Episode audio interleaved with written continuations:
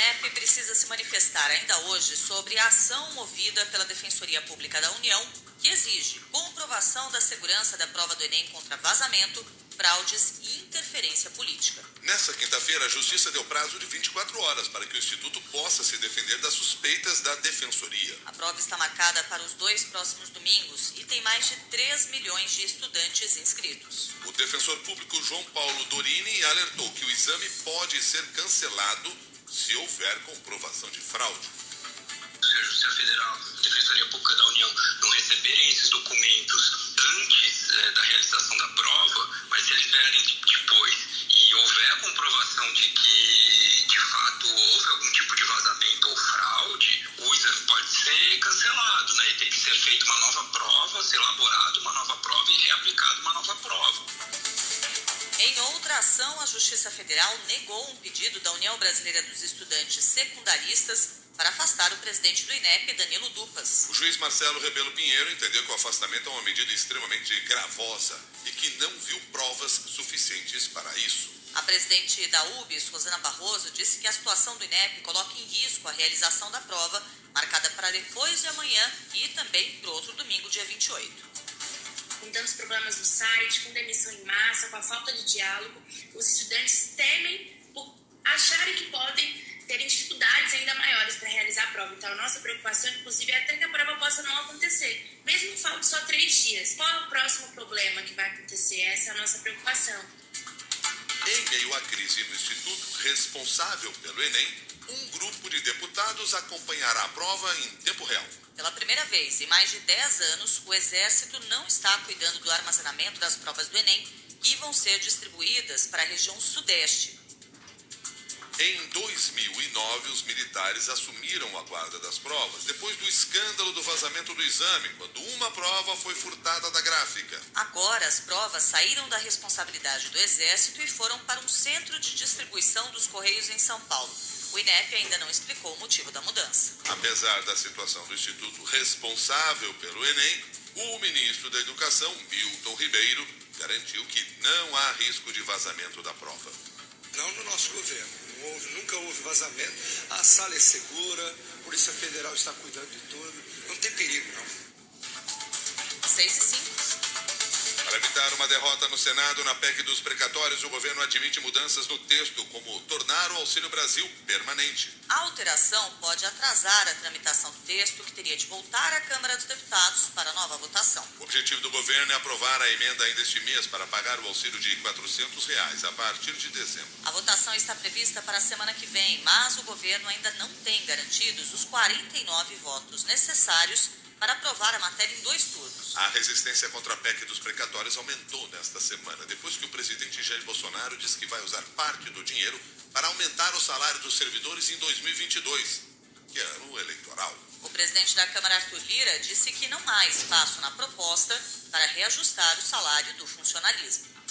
Eu absolutamente não vi esse espaço, não conheço esse espaço os números que foram apresentados pela economia para a Câmara dos Deputados não previa esse aumento. Eu penso que aquele, aquele portfólio de custos que foi amplamente divulgado para a imprensa, eles possam ser honrados para que a gente tenha a fim da dignidade do que foi acertado nas discussões de plenário seja mantido na votação da PEC. Eu não me lembro, pelo menos, a não ser que esteja errado, de que tenha nenhum tipo de espaço para dar aumento a funcionários naquela proporção da abertura do espaço orçamentário. 6 horas 7 minutos.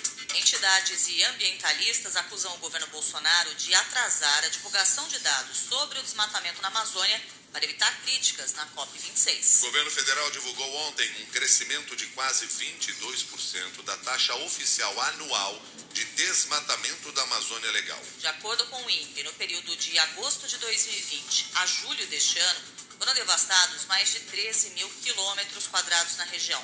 É o maior índice em 15 anos. O documento do INPE, com os dados do desmatamento, já estava disponível para divulgação no dia 27 de outubro, quatro dias antes do início da Conferência da ONU sobre o Clima. Mas o governo não falou nada sobre o assunto durante a COP26 e o ministro do Meio Ambiente, Joaquim Leite, alegou que só soube dos dados ontem. Para o secretário executivo do Observatório do Clima, Márcio Astrini, a decisão de esconder os números sobre o desmatamento na Conferência da ONU foi uma atitude covarde do governo brasileiro. É, o que só aumenta o tamanho da vergonha que a gente passa internacionalmente, né? Quer dizer, além do número ser um número ruim e criminoso, a gente ainda tem essa atitude que é uma atitude covarde, não tem outro nome para falar sobre o que o governo fez com esses números.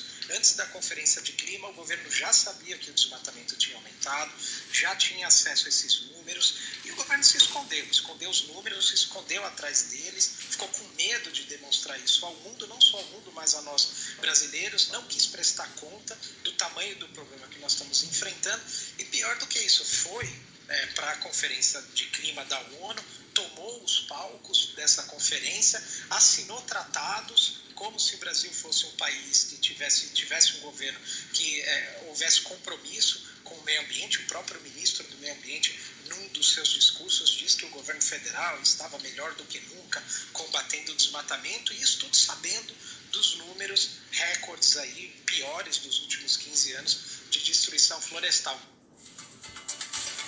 Agora são 6 e 9.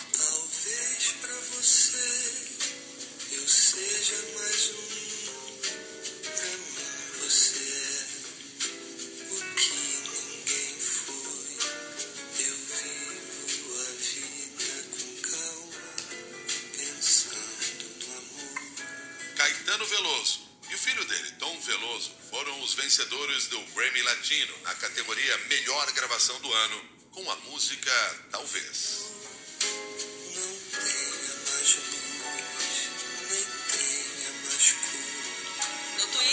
Caetano Veloso agradeceu a premiação.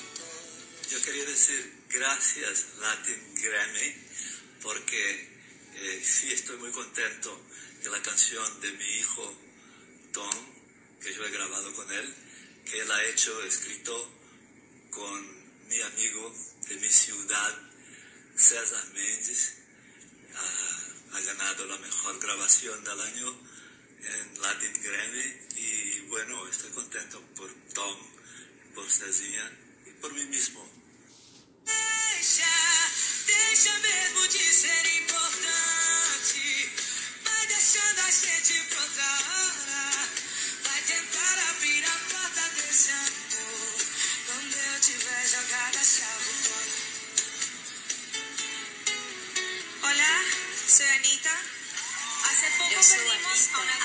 Nós perdemos uma grande artista do meu país, Marília Mendonça. Desde muito jovem, se tornou uma das cantoras e compositoras mais queridas do Brasil.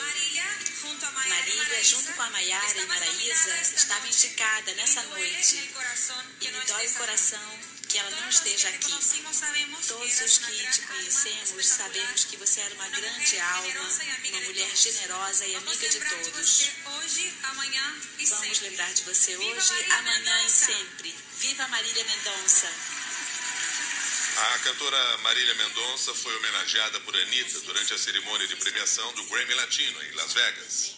A artista estava entre os finalistas de melhor álbum de música sertaneja. A dupla Chitãozinho e Chororó levou a categoria com o álbum Tempo de Romance. Demostrarte que sí ven tus ideales. Somos humanos aunque no pensemos iguales. No nos tratemos ni dañemos como animales. Esta es mi forma de canção do ano foi Pátria e Vida, de artistas cubanos. Em fevereiro, quando foi lançada, a música enfureceu o presidente de Cuba, Miguel Díaz-Canel, por questionar o governo comunista e denunciar a situação política e econômica da ilha.